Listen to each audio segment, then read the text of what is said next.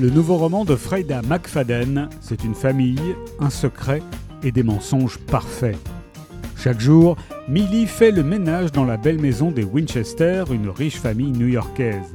Elle récupère aussi leur fille à l'école et prépare les repas avant d'aller se coucher dans sa chambre au grenier. Pour la jeune femme, ce nouveau travail est une chance inespérée, l'occasion de repartir de zéro. Mais sous des dehors respectables, sa patronne se montre de plus en plus instable et toxique. Et puis, il y a aussi cette rumeur dérangeante qui court dans le quartier. Madame Winchester aurait tenté de noyer sa fille il y a quelques années. Heureusement, le gentil et séduisant monsieur Winchester est là pour rendre la situation supportable.